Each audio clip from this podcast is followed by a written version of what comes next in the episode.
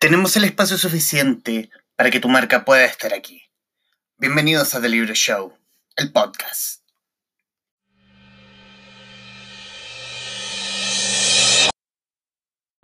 Bueno, para quienes se suman a esta transmisión del Traficantes de Cultura, estamos con el escritor peruano Renato Cisneros, hoy en este momento fundado en España.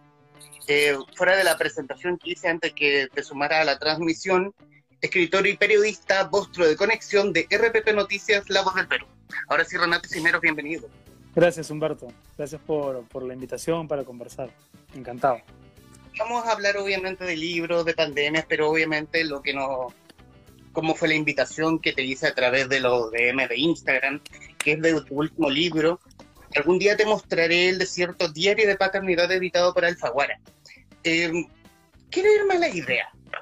¿Cómo nace la idea de un libro como este? Porque fuera, porque fuera que se lee como un diario, obviamente tal, ¿cómo ese diario termina transformándose en un libro que... en cómo termina transformándose en, un día, en, en el libro que es hoy?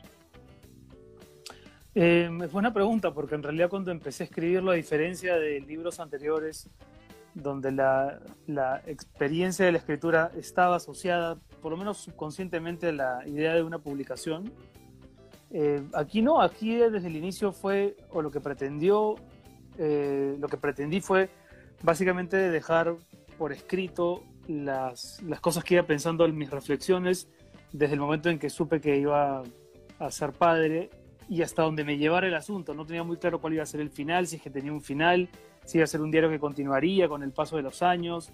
Eh, no tenía la finalidad de convertirse en un libro pero a raíz de una serie de eventos que se cuentan también en este libro y que no formaban parte original de mi idea de diario de paternidad y que tienen que ver con una crisis marital, con un asunto que escapa ya al ámbito puramente exclusivo de la, de, la reproducción y tiene que ver también con la interacción de una pareja, eh, eh, la libreta empezó a adquirir un tono más bien sombrío y por esos días eh, la que entonces era mi agente, me preguntó qué estaba escribiendo. Yo le mandé lo que tenía escrito, pero sin pero simplemente para que sepan qué andaba, ¿no? Le dije, yo no, no, no he pensado en esto, en esto como un libro. Y, y, ella me dijo que le gustaba mucho, que, que si me dejaba mostrárselo a algunos editores, en fin, y, fue por ahí que me fue inoculando la idea de convertirlo en libro. ¿no? Ya para entonces estaba bastante avanzado y aunque faltaban por ocurrir algunos sucesos que aparecen en el último capítulo o en los dos últimos, quizá, bueno, quizá no, eh, hechos más bien gravitantes, que de alguna forma también hacen que el libro tenga un tono en particular. Eh, a pesar de que todavía faltaba por ocurrir eso, eh, me, me gustaba la idea de dejar, de dejar una suerte de testimonio de un año complicado, ¿no? el año posterior al, al, nacimiento de mi primera hija. Me parecía que había algo valioso en eso y que literariamente podía tener muchas lecturas. Eh, pero fue así como nació, sin pretensión de ser un libro al inicio y luego, con el paso de los meses, con la intuición de que podía llegar a serlo. ¿no? Y, y creo que estuvo bien, porque no creo que hubiese continuado con el diario mucho más allá. Y, en el ejercicio de este diario, ¿cuánto, ¿cuánto cambio, y si es que lo hubo obviamente, cuánto cambio hubo desde el diario en bruto al contenido que vendría siendo el libro? ¿Hubo, no sé, arreglos menor o quizás mayores como sacar una frase o un texto o arreglar o arreglar cierto rincón del, de la imagen que se generaba leyendo ese texto? Bueno, originalmente el, diario escrito, la libreta, tenía fechas, ¿no? Aquí más bien se, quitaron las fechas, precisamente porque es curioso, porque es un diario y al mismo tiempo también es un, no es un ejemplo clásico de diario literario, ¿no? Los diarios literarios, por lo general, para empezar, tienen apuntes eh, multitemáticos, ¿no? De varias cosas, reflexiones de sus autores sobre, qué sé yo, el desamor, el desempleo, la migración, el exilio, eh, la frustración, etcétera. Pienso ahora en diarios como el de Julio Ramón Ribeiro, donde hay una fecha, y es importante la fecha en los diarios, ¿no? por algo se llaman así. Pero aquí más bien optamos por, por quitar, quitar esa, esos apuntes y, o esas indicaciones, esas señales, y dar la suerte, darle al libro la posibilidad de que también se lea como unas como una novela breve, ¿no? Eh, que aún cuando está presentado como un diario pueda leerse como algo más. Eh, creo que eso cambió. Y, y, después sí, en la transcripción al libro, asumiendo que podía leerse como, como eso, como una novela, eh, preferí cambiar algunos nombres que me parecía que no le quitaban ninguna sustancia al, al material de fondo, nombres propios, nombres de, de hospitales, de calles, etc. Eh, y, y, me parece que poco más, ¿eh? porque lo que lo que se cuenta en el, en el libro es muy parecido a los apuntes que yo llevé en ese momento. Eh, entonces te diría que no, no cambió tanto. Eh, sí, no cambió mucho en realidad. No. Ahora sí, por supuesto que en la reescritura, al momento de, pasar estos apuntes a la computadora, algunos pasajes eh, crecieron en dramatismo o, o, o quizá me, me, vi, me sentí un poco obligado a, a, no a dejar de contar, sino contar de otra manera algunos episodios incómodos, enojosos. Porque yo creo que los libros nacen de una incomodidad y creo que tienen que generar una incomodidad en quien, en quien lee, ¿no?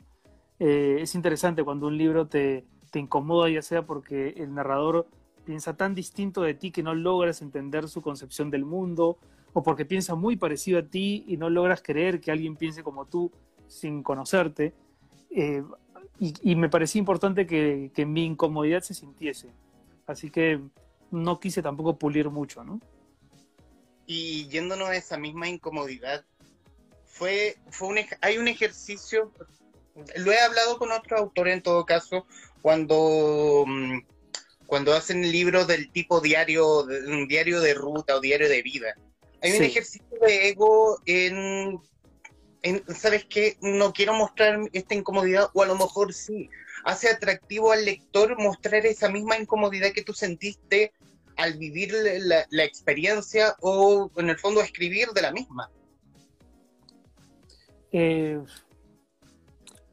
a ver, bueno, lo que ocurre es que cuando yo, es que cuando yo tomé nota de las cosas que me estaban pasando, no, no había un ejercicio de memoria en realidad, yo me estaba recordando, estaba viviendo y lo escribía casi al instante es bien distinto del ejercicio de la no ficción, ¿no? O el, de la ficción, por supuesto, donde hay un autor o un narrador que recuerda unas memorias de la adolescencia, ¿no? De su primera juventud, y un ejercicio ficcional eh, muy elaborado, ¿no? Aquí no, aquí yo estaba viviendo y estaba anotando lo que vivía, no, no había tiempo de recordar, porque en realidad era casi como en, en, en tiempo simultáneo.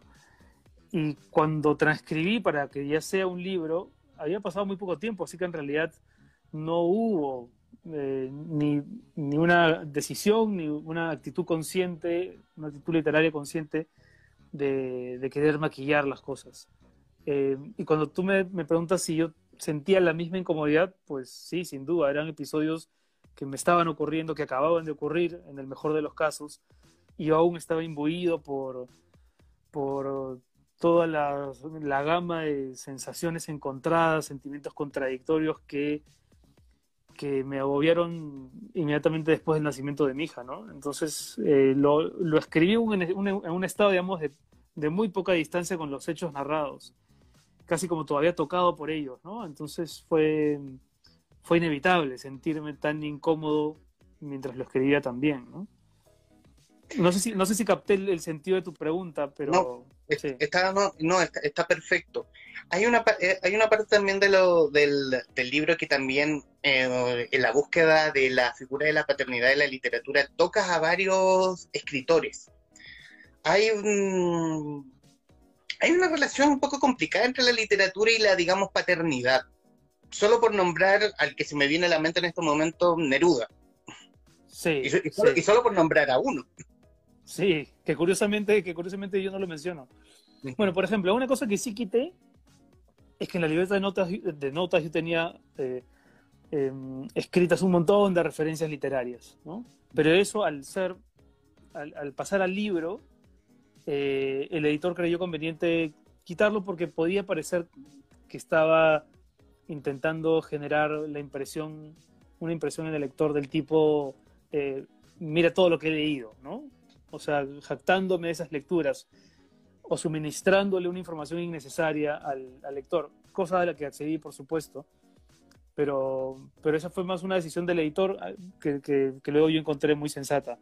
Eh, sí, a mí me había pasado con, con los libros anteriores que, que para, para encontrar el tono de esos libros, para mí fue capital poder leer libros de narradores hablando de sus padres o de sus padres figurados, o novelas claramente de ficción, pero donde hubiese esta relación de padres con hijos. Y para este diario me, me interesaba más que, las, más que los manuales y las, y las guías para padres que están por todos lados y quienes nos están viendo y han, y han tenido hijos, se habrán visto sometidos a la, al, a, la, a la consejería de los amigos que también son padres, ¿no? que te recomiendan tal y cual libro, manuales, algunos son muy útiles, por cierto, pero yo quería, quería más bien cotejar mis impresiones con, con las de un escritor, ¿no? Y por eso buscaba diarios, diarios de, de hombres que hayan escrito sobre sus hijos o de mujeres que hayan escrito sobre sus hijos.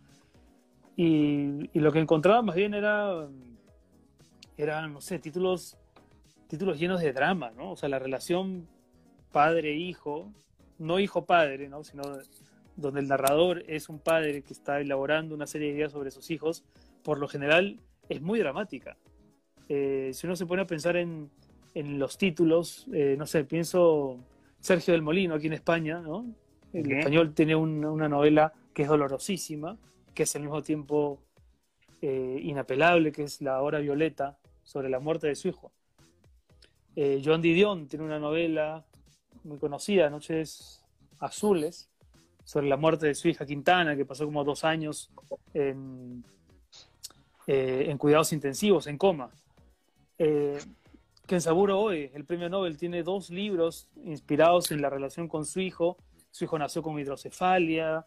Al cabo de muchos años terminó siendo un brillante compositor musical, pero, pero toda su infancia y juventud la pasó muy mal y con él sus padres, por supuesto. Entonces esos libros también recogen esa experiencia dolorosa de tener un hijo con un problema y con un retraso y con unas limitaciones como esas.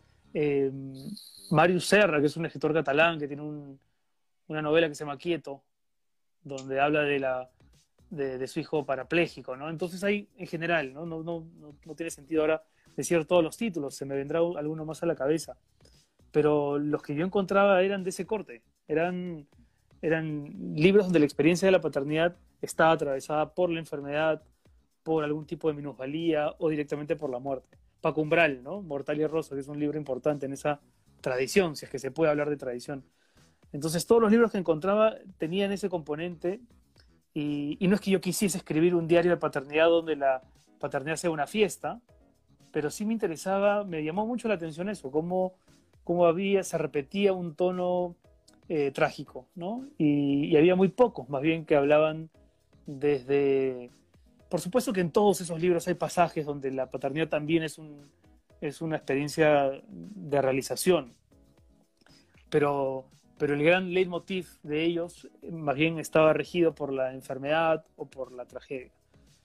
Eh, así que bueno, para, me sirvieron en algún sentido, algunos no los terminé, no podía leerlos, imagínate estar esperando un hijo y, y leer uno de esos libros es como o sea, ya se, se, incrementan tus obsesiones fatídicas respecto de lo que puede pasar, ¿no? Si nacerá bien, si se te caerá de las manos, si, si morirá eh, al primer año. No, o sea, para los padres neuróticos, eh, o mejor dicho, los hombres neuróticos en el, tránsito de la paternidad, podemos llegar a pensar las idioteces más monumentales, ¿no?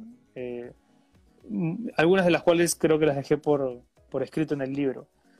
Pero bueno, sí, me sirvieron esos libros para buscar un tono, para ver qué se había escrito. Eh, y eso.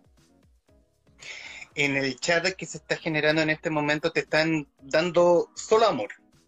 Absolutamente ah, amor. Mira, ah, mira, no está, no está por estar tratando de elaborar alguna idea sensata, me había distraído. Bueno, muchas gracias, muchas gracias. Está perfecto. Eh, quiero irme a la idea de la paternidad, porque, eh, porque comparando tu último libro versus, claro, la literatura sobre padres, no escritores, pero sí dejan como la figura del padre que debe ser un hombre fuerte, el pater familia, el pater familia, el protector. Aquí no hay nada de eso, porque aquí tenemos al protagonista, bueno, al Renato protagonista de este libro, que es un tipo lleno de miedos. ¿Cómo ves hoy la figura del eh, la, figura del padre? Porque la figura del padre no es la misma de hace 10 años, incluso. No es la misma que de hace, de hace un año.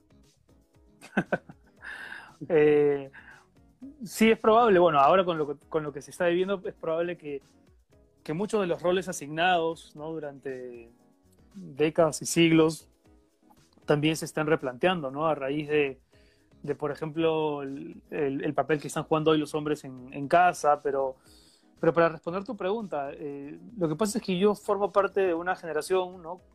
Más parecida a la tuya, menos parecida a la de mi padre, de hombres que que tratan de no rehuirle a la confrontación con la fragilidad. ¿no?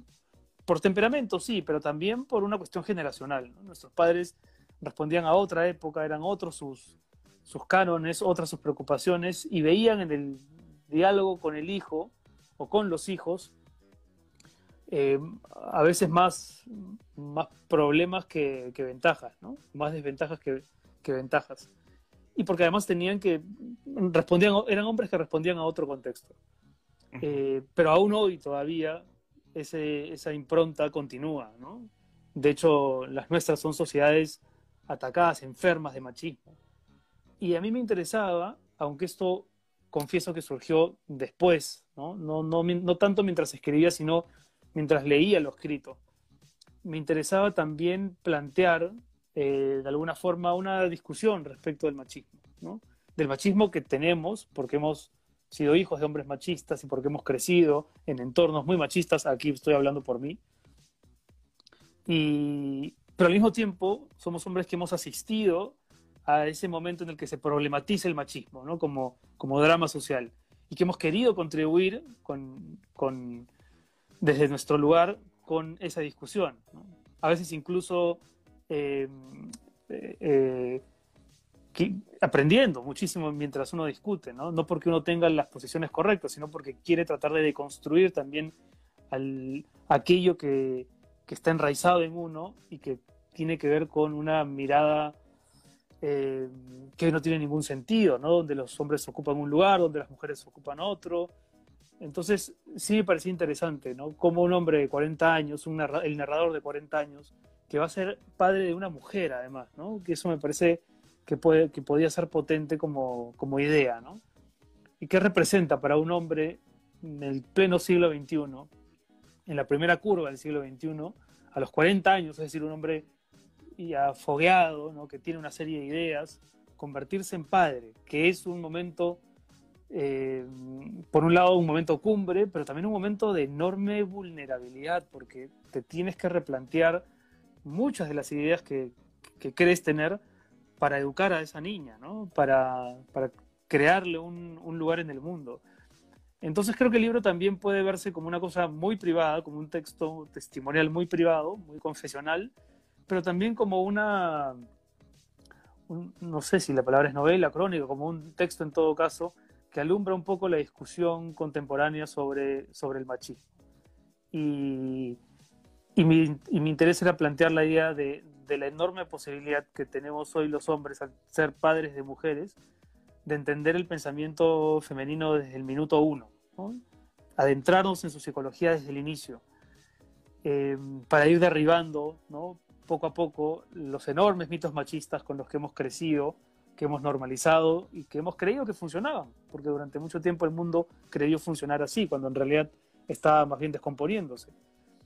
Eh, entonces me parece que ahí también está entre líneas eh, esa invitación a conversar sobre el tema. Yo siempre he tenido, por lo menos acá, te voy a hablar a nivel local, Chile, por lo menos. Probablemente en Argentina o en Perú debe ser la misma idea, donde uno tiene miedo de que si va a ser padre, uno está seguro de que ojalá fuera niño. Porque si es niña, madre que las niñas lo han pasado, madre que las mujeres en este mundo lo han pasado mal y es como que, y ahí, uno, tiene un, miedo casi atávico de decir eh, que los hombres son lo peor, y te lo dice un hombre, y, que tenemos, y, que tenemos, y que tenemos básicamente, nace una niña y con el, la escopeta en la espalda, Y, ojalá no se le acerque. Y lo último que quieres es que se cruce con un tipo como tú, ¿no? Claro. con, un escritor, no, por Dios.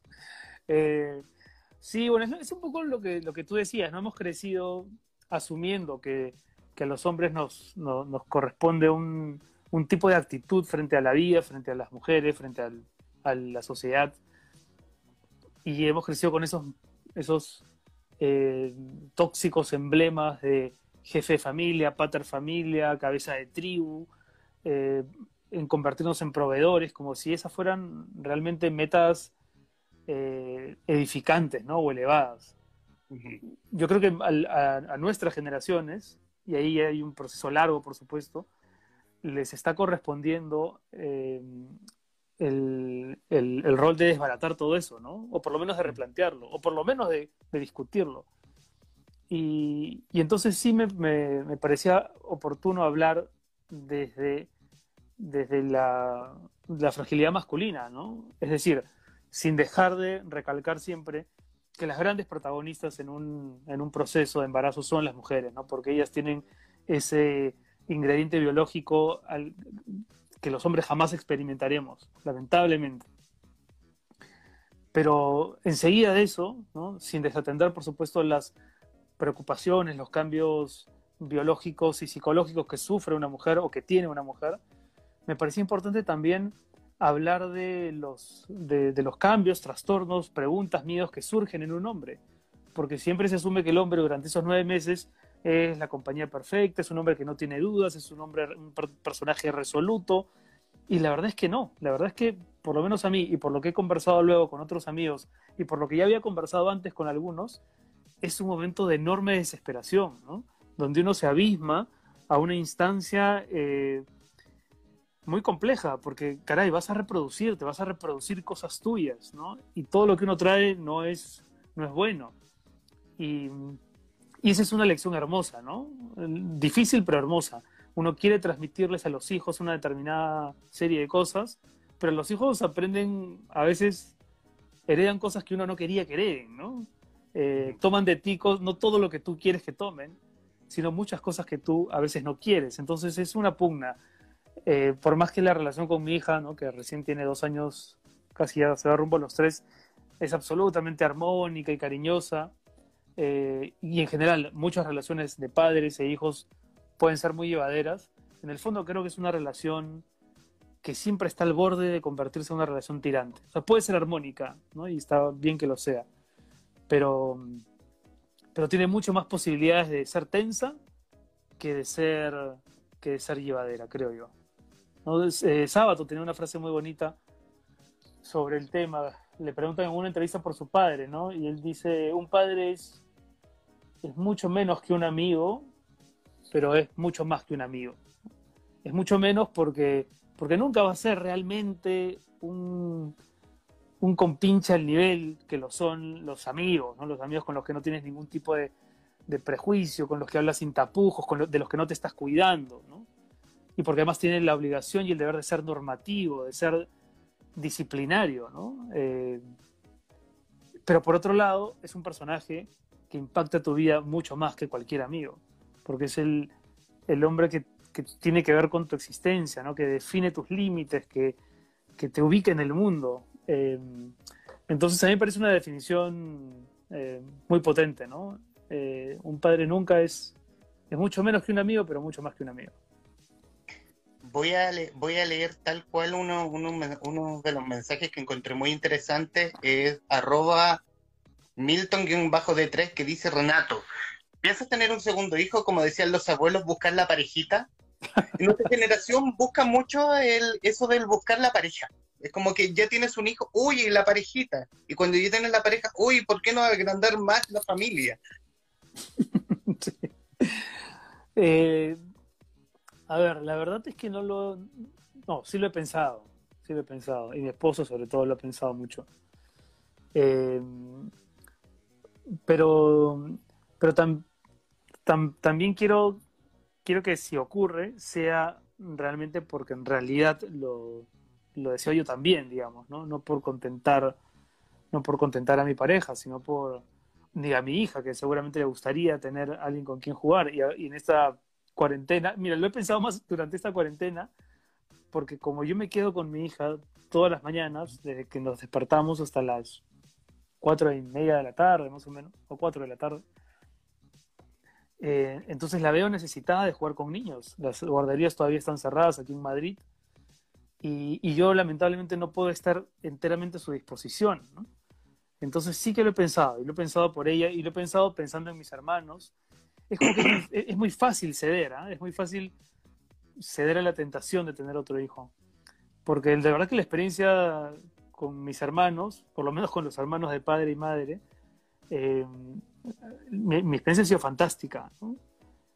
Y, a mí siempre me ha interesado cómo la memoria familiar se reconstruye tan, de maneras tan peculiares cuando los hermanos se encuentran ¿no? y van apareciendo recuerdos casi como pegatinas de episodios del pasado y cada uno tiene un ángulo distinto, una mirada adicional, un recuerdo que al otro se le había borrado y juntas esas voces y miradas van componiendo un poco el paisaje de tu pasado. Eh, entonces, quizás sí por eso podría, podría, podría buscar otro hijo. Ahora, yo no estoy todavía enteramente seguro, pero imagino que en la vida uno nunca está enteramente seguro, o en todo caso está enteramente seguro de muy pocas cosas. Y, y bueno, y veremos qué pasa, ¿no? A veces también depende de, de un estado de ánimo en un determinado momento antes que una gran certeza existencial. Ahora te digo, lo pienso, pero no tengo una decisión tomada. Quiero volver, volver en un caso al libro porque el libro tiene pasajes donde el narrador protagonista está en sesión con un psicoanalista. Eh, el libro está cargado, tiene una carga de una carga muy interesante de psicoanálisis. Eh, ¿Tuviste que leer sobre psicoanálisis? ¿Tuviste que hacerte psicoanálisis? Bueno, yo me había. ¿Cómo jugó eso? Eh, yo, hice psicoanálisis durante nueve años, hace mucho tiempo. De hecho, mis dos libros anteriores creo que yo no los hubiese podido escribir sin el periodismo y sin el psicoanálisis. Fueron como dos, dos vectores o dos fuerzas que, que ayudaron a que, la, a que la escritura se suelte. En la distancia que nos separa, que es la novela que escribí sobre mi padre, y en Dejarás la Tierra, que es la novela que escribí sobre los hombres anteriores a mi padre, los hombres y mujeres anteriores a mi padre. Eh, hay páginas en las que se siente, yo lo siento también como lector, porque uno es el primer lector de sus libros, se siente la pulsión periodística en determinados momentos, eh, en otros la pulsión literaria, y en varios pasajes hay como, como em, eso, como fugas ¿no? o derivas más psicoanalíticas. Eh, sin llegar a ser psicologista, porque el riesgo del psicologismo es que uno termine buscándole una explicación psicológica a todo.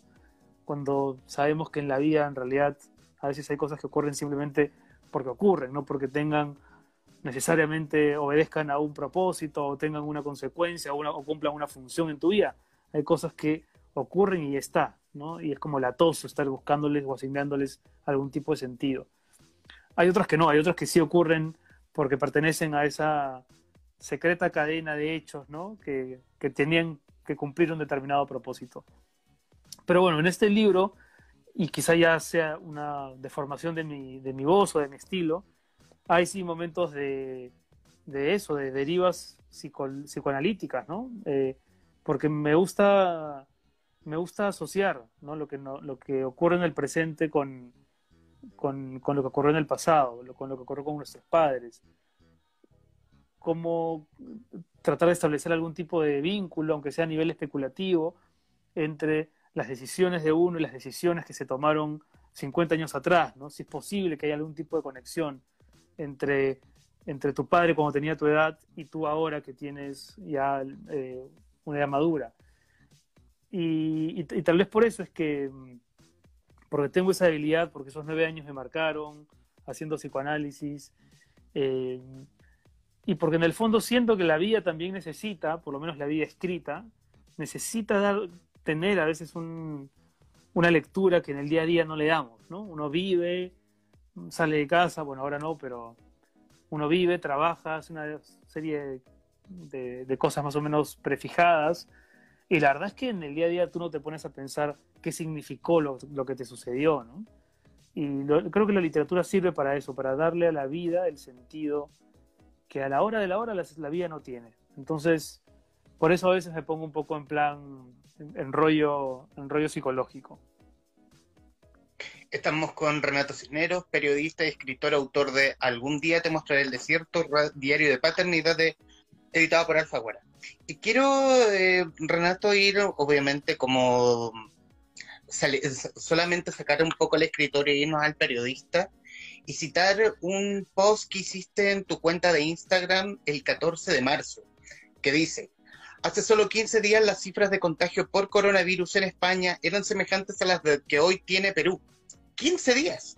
Ahora aquí tenemos más de 5.700 casos y 180 muertos. A favor de Perú, el clima. En contra, la precariedad, la precaria salubridad. No subestimen esta epidemia. Eh, desde la mirada que tienes desde España, ¿cómo crees tú que se ha manejado, al menos en Perú, en Latinoamérica o más cercanamente a Perú, eh, la crisis, la crisis que ha generado el coronavirus? Eh, a ver, bueno, en, muchos medios internacionales se habla de la gran paradoja peruana, ¿no? ¿Cómo es posible que un país que tomó medidas mucho antes que varios de la región, Perú entra en cuarentena el 15 de marzo, me parece, o el 16. ¿Cómo es posible que habiendo tomado esa previsión, hoy estemos en el, en el ranking de los 10 países con mayor número de contagios y, estemos viendo incrementar eh, la cifra de muertos a 100 por día, básicamente, más o menos? Eh, y en el medio hay, muchas explicaciones, ¿no? Por un lado hay un componente sí idiosincrático, ¿no? Aunque siempre la variante antropológica es sospechosa, sobre todo en un momento donde la ciencia importa tanto, pero, pero creo que también tiene que ver con eso, con el comportamiento de la sociedad. Perú es un país muy difícil de gestionar, son varios países al mismo tiempo. ¿no? Tú escuchas que en Lima ya se discute que estamos en la meseta y se habla de reactivación económica, pero en la Amazonía, en la zona alta de Loreto, más cerca del Ecuador, hay comunidades nativas donde no hay una mascarilla. Entonces ahí nomás, por crear simplemente una imagen de contraste, hay ahí una realidad que es muy difícil de administrar. Em, entonces, por un lado está ese componente, el tema de que no hemos tampoco seguido las reglas. Después también ha habido varios fallos del gobierno, ¿no? medidas que no, que no tenían mucho sentido, eh, como que salgan los hombres un día, las mujeres otro. Se abandonó pronto, pero igual se mantuvo algunos días, lo que obligó a la gente a veces a salir más de lo que tenía pensado. Han puesto un toque de queda desde el inicio que yo no sé si ha sido beneficioso, en tanto también hace que haya más aglomeraciones en, los bancos o en los mercados. Eh, hay un tema también de, de conducción médica, ¿no? de conducción sanitaria se han empleado las, pruebas rápidas, se apostó por las pruebas rápidas junto con las moleculares, pero ya hemos visto, por ejemplo, en Chile entiendo que las que se toman son las moleculares, ¿no? las, que, las que demoran un poco más, pero que te dan más certeza del número real de contagiados. Y, y, después, bueno, la incapacidad de poder hacerle seguimiento a los infectados, que yo creo que esa es una cosa que sí se está haciendo, por ejemplo, aquí en España, ¿no? Donde después del pico ya duro de la, de la pandemia, cuando ya empezó a descender el número de contagios y el número de muertos, eh, se empezó a hacer un, seguimiento para ver los contactos que cada uno de los contagiados había tenido e ir así eh, aislando, ¿no? aislando a los contagiados y a los potenciales portadores del virus. Hay una serie de eficiencias. Ahora, sinceramente, Perú lo está haciendo mal, es probable, ¿no? Lo empezó haciendo bien, ahora lo está haciendo, no lo ha venido haciendo tan bien en, el último mes. Hay medidas muy discutibles. Eh, veo la región y, veo que, bueno, Brasil es otro tema, ¿no? Porque Brasil tiene un, presidente que está básicamente loco y que tiene unas ideas eh, de verdad más, más mágicas que del orden de lo mágico antes que del orden de lo... Brasil funciona en un mundo aparte. Sí, total pero en Argentina, en Chile, en Ecuador veo más o menos lo mismo. Tampoco veo, quizá Colombia es un ejemplo ¿no? de, un control más solvente. Em, pero después nuestro sistema sanitario es, es calamitoso, ya lo era antes del COVID-19 y esta pandemia lo que ha hecho es exponerlo muchísimo más en sus miserias. Entonces, a pesar de que tenemos muy buenos médicos, eh, hay, una serie de detalles que me cansaría de contarte ahora, pero que tienen que ver con, con lo mal implementados que están los hospitales públicos, con, con, lo mal que se porta la sanidad privada también, las clínicas cobrando una cantidad eh, elevadísima de, por, por, mascarillas, por pruebas, en fin, hay una serie de, de problemas que esta pandemia nos ha, nos ha, nos ha mostrado ¿no? con crudeza. Eh, ojalá, ojalá que efectivamente estemos en esa meseta irregular de la que hablan los especialistas y ojalá que hacia julio, agosto eh, las cifras nos, nos, nos, den una oportunidad de estar más tranquilos. El gran problema hoy es que si en España, por, no por comparar, ¿no? porque las comparaciones siempre son odiosas e incómodas, si en, muchos países del mundo las decisiones de relajar la, las cuarentenas y de eh, abrir el mercado económico se empezaron a tomar cuando la curva ya era claramente descendente. En el Perú, esas decisiones, porque la economía no aguanta, se han tomado cuando la curva todavía no ha estado en, nivel descendente. Entonces, también somos un poco esclavos de nuestra informalidad. Y esa creo que es una lección enorme que ojalá se pueda corregir en el futuro tocaste el tema de la informalidad, porque estaba viendo el noticiero y hablaban de que eh, gran parte de la fuerza de trabajo peruana eh, funciona desde la informalidad. O en el fondo, no, le puedes decir, no les puedes decir a ellos quédate en casa porque si no, si te quedas en casa no comes. No nada muy distinto a lo que ocurre aquí, eh, por lo menos en Santiago o en Chile o por lo menos Santiago, donde se, donde se concentra la cantidad de contagios altos. Eh, creo yo, sin pecar de, la ignorancia máxima, eh, no, tiene, no tienes una política fuerte eh, para decirle al informal quédate en tu casa, porque si te quedas en tu casa te vas a morir, pero no te vas a morir del virus, te vas a morir de hambre. Sí, sí, por todo. Eh, aplicar una política muy, muy, yo diría muy radical, como si nuestra economía no respondiera a los índices de informalidad que tiene. En el Perú, el 70% de la economía es informal. Es increíble porque durante muchos años hemos vivido una primavera económica gracias a nuestro régimen fiscal, hemos sido modelo en la región, se ha hablado del gran momento de la economía peruana durante 10 años, quizá más. Pero siempre pasó como no desapercibida porque estaba ahí, pero nunca se discutió realmente eh, la informalidad, nos acostumbramos a ella. Nos hemos acostumbrado, hemos crecido y nos hemos acostumbrado a ella, pero hoy se está viendo que la informalidad eh, es la que ha obligado a mucha gente a dejar sus casas, a no respetar la cuarentena para poder subsistir, ¿no? O sea, o es el hambre, o me mata el hambre o me mata el COVID. Y como el hambre no es asintomático, como lo siento yo y lo sienten mis hijos y lo siente la gente que quiero, entonces salgo, ¿no? El COVID puede ser que lo tenga, puede ser que no, en fin, y eso ya lo veremos. Hoy necesito comer y la gente siguiendo esa lógica que tiene por otro lado mucho sentido, pues sale. Eh, quizá ha hecho falta una política más realista para, para controlar el coronavirus. Pero, eh, pero bueno, como te, como te decía hace un, hace un minuto, lo, lo que nos está pasando nos tiene que dejar una serie de aprendizajes y de lecciones que ojalá ¿no? generen nuevos liderazgos.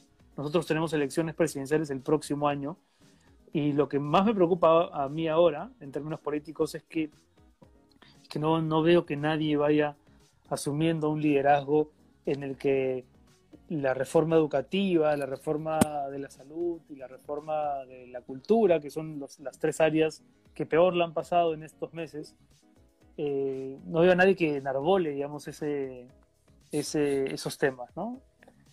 Eh, y los candidatos que se perfilan, la verdad es que son todos para persignarse. para persignarse, madre mía. sí, para persignarse y, y en algunos casos y taparse la nariz. Em, quiero volver a eh, seguir en el tema de la cuarentena, pero irnos desde la literatura. ¿Qué tanto funcionan los libros en periodos como estos? son como la vía de escape, sobre todo para quienes leemos mucho, me refiero. A mí me ha costado poder encontrar un ritmo de lectura. De hecho, no sé si ya tengo un ritmo de lectura, porque varió toda mi, toda mi rutina, al tener que quedarme en casa, cuidar de mi hija por las mañanas, eh, me quedé sin tiempo de, leer. Y, tenía que hojear libros ¿no? y tratar de, de, avanzar muy poco. He podido leer algunos, felizmente, pero al mismo tiempo que los leía y sentía que me evadía de la realidad, porque sí que para eso sirven los libros, no solamente para evadirse, sino también a veces para encontrar algunas respuestas que quizá no, no las estás viendo en el, en el día a día por la enorme angustia, porque todo se ha trastocado, y a veces están en las vidas que nos cuentan las novelas. A veces está ahí la respuesta a, tu impaciencia, a, tu estrés, a tu desesperación, a tu idea del futuro. Eh, pero pero como, como yo también soy periodista y ahora mismo trabajo haciendo un programa de radio, me sentí un poco culpable, ¿sabes? Mientras, mientras leía ficción, decía, no, no, debería estar viendo más noticias, ¿no? Para, para llegar a la noche al programa mucho mejor informado, poder hacer comparaciones entre lo que está pasando aquí en España y lo que está ocurriendo allá. Entonces leía ficción, pero me detenía luego para meterme a ver noticias. Entonces no he encontrado un, ritmo del cual pueda, pueda sentirme muy orgulloso. Sé amigos que se le están pasando pipa con la cuarentena porque no tienen carga familiar, aunque esa expresión la odio, en realidad no tienen hijos, y, y han podido leer lo que no, han podido leer clásicos, ¿no? Han podido leer Moby Dick, han podido leer a, Tolstoy, y cuando me lo cuentan es como, ya, ok, ya, no, no provoca ni seguir hablando, ¿no? Como sal de mi vista. Sí, sí. Ahora, parece que me, que me estuviese quejando, pero, pero, pero la oportunidad de ver crecer a mi hija en, esta, en estos meses eh, me ha deparado una, gratificación que quizá no esté transmitiendo ahora, pero que es enorme, ¿no? Y, y ahora tiempo de, de, poder leer más. He podido leer algunas cosas, pero no, quizá no todas las que quería. Eh, pero bueno, son cosas que, ocurren en una situación tan imprevista e inesperada como esta. Y ya en, estos minutos que nos queda, en los minutos que quedan de esta conversación, algo de lo que quisiera recomendar de lo que hayas leído, no lo que hayas leído ayer, pero sí de lo último que hayas leído, el título que se te venga a la cabeza y, mm. dijiste, uy, este libro es muy bueno. Mira, tengo unos libros acá. Eh,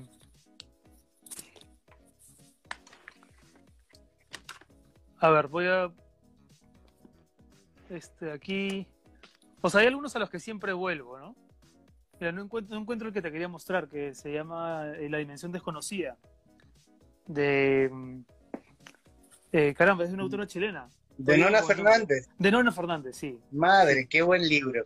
Me encantó, me encantó. También porque tiene, tiene que ver con otra de mis obsesiones, ¿no? las dictaduras en, en Sudamérica, en general en América Latina, durante los 60, los 70. Tiene que ver con eso, pero también con la historia de un, de un ex torturador. Entonces me, me fascinó, me encantó. Lo recomiendo mucho. Después leí este de Gareth Greenwell, lo que te pertenece. No sé si lo has leído. Lo tengo.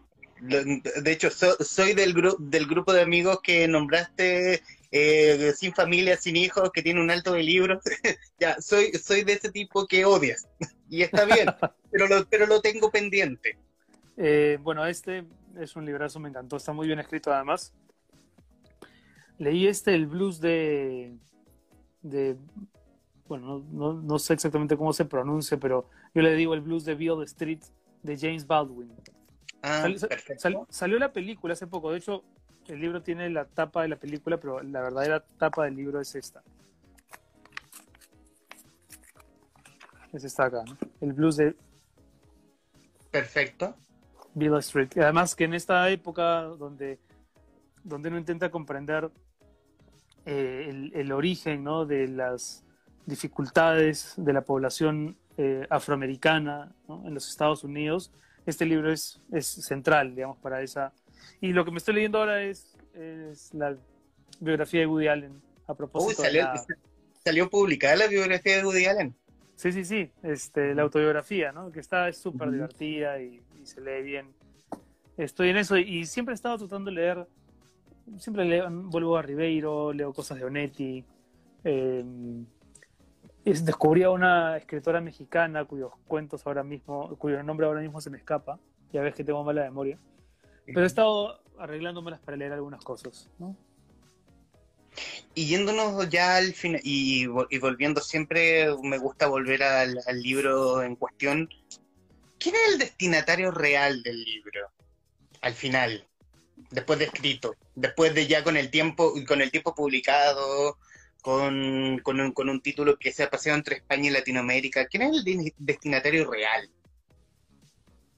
Es una buena pregunta, porque en realidad cuando uno escribe, eh, no tiene muy, no, sabe, no sabe a dónde puede llegar ese libro, a las manos de quién, ¿no? qué vías va a tocar, a quién, a, quién le ayudará a pensar en algo valioso. En el libro el narrador yo digo, ¿no? que el verdadero destinatario es Julieta, pero también podría pensar que el verdadero destinatario del libro es es cualquier hombre o mujer que, que, está camino de la paternidad. En realidad lo que a mí me interesa es que el libro plantee la pregunta, ¿debo ser padre? O sea, hemos crecido también con esa idea de que la paternidad es uno de los hitos de la existencia por el que hay que atravesar, ¿no? Eh, y que si no la vives, es como que te es como que no puedes sentirte realmente realizado. A ver, yo creo que yo creo que esa es una posición muy, muy taxativa y muy discutible. Y creo que es perfectamente posible ser feliz sin tener hijos. De hecho, hay, bueno, ya hay algunas posturas más radicales de los antinatalistas, ¿no? Que propugnan la idea de no tener más hijos al mundo por un tema de superpoblación o hiperpoblación, pero también porque por eh, balance climático, etc. Eh, pero, pero mi pregunta es más íntima, es de verdad hay en mí esa cuota de generosidad suficiente para traer hijos al mundo. O sea, estamos, Humberto, plagados de noticias, incluso durante la pandemia, de abusos ¿no? en, el hogar por parte, de, por parte de los padres, abandono de hogar por parte de los padres. Gente que claramente no debió ser padre, ¿no? Tú los ves por la forma en que maltratan a sus hijos, por el pésimo ejemplo que les dan. No digo que uno sea padre modelo, creo que es muy difícil ser padre, creo que en general ser papá consiste básicamente en fallar más, más, más que acertar. Uno falla más de lo que acierta, pero aún así creo que sí exige un nivel de generosidad que me parece justo que la gente se, se pregunte por eso. Eh, y me acuerdo, creo que lo cuento ahí, que, que cuando la mamá de mi hija, cuando Natalia estaba en el mes 8 o 7, para tratar de salir de todos esos, de todos esos pensamientos que entonces me, me agobiaban, eh, fue escuchar una charla de Richard Ford que le estaba dando en Fundación Telefónica. Y, fue hablar de una novela, no recuerdo cuál. Eh, y la segunda pregunta que le hicieron fue, ¿por qué no tenía hijos? Y él dijo, muy suelto de huesos, pero muy convencido, también se notaba que lo había pensado muchas veces, dijo, a ver, yo soy un tipo egoísta, sumamente celoso de mi espacio, de mi tiempo libre, eh, obsesivo con, mis cosas, si yo tuviese hijos, me padecerían más de lo que me disfrutarían. Así que con mi esposa decidimos no tener hijos. Y me sentí muy representado por su respuesta, me sentí mal porque sentía que yo era así, Y quizás soy así. Pero, pero claro, ya tenía una hija en camino y no tenía sentido eh, convencerme de que esa era mi respuesta también.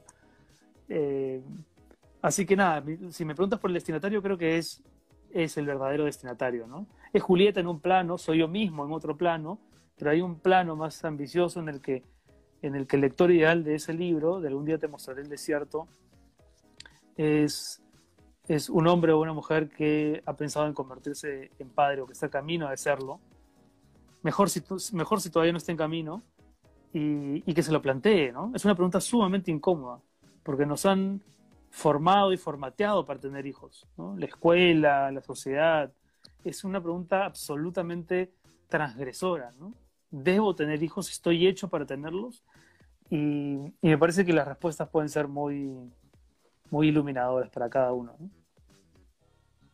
Bueno, ya para ahora sí finalizar, eh, solamente citar una de las, una de las un, un, párrafo del texto que escribí acerca de Algún día te mostraré el desierto, un testimonio o novela sobrecogedor, amoroso, donde el grito de urgencia se palpa página tras página, una mirada sobre la masculinidad en tiempos donde no es joda traer hijos al mundo y donde los traes a la medida y donde los trajes a la medida fueron normas.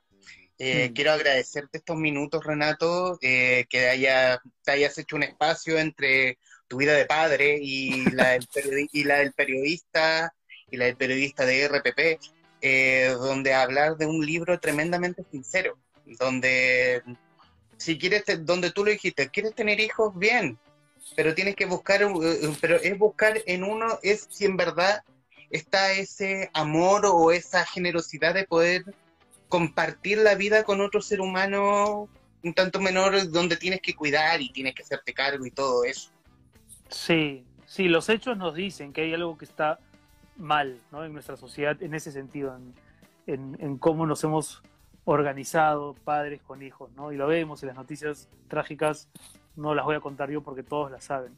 Así que me parece que es una pregunta eh, incómoda pero justa. Y nada, Humberto, te agradezco un montón por, por, el interés. Me alegro un montón que el libro haya podido también publicarse en, en, Chile, en México, en Colombia, en otros países, y que también en, en esos países haya ¿no? lectores que, que puedan eh, sentir que algo del libro les resuena y, y les genera eh, empatía. El periodista y escritor Renato Cisneros en conversación con los traficantes de cultura. Renato, muchísimas gracias. A ti. Hasta pronto. A los que están viendo, gracias y pueden volver a ver este programa a través de radiopatchtv.cl. Gracias. Buenísimo. Chao, chao.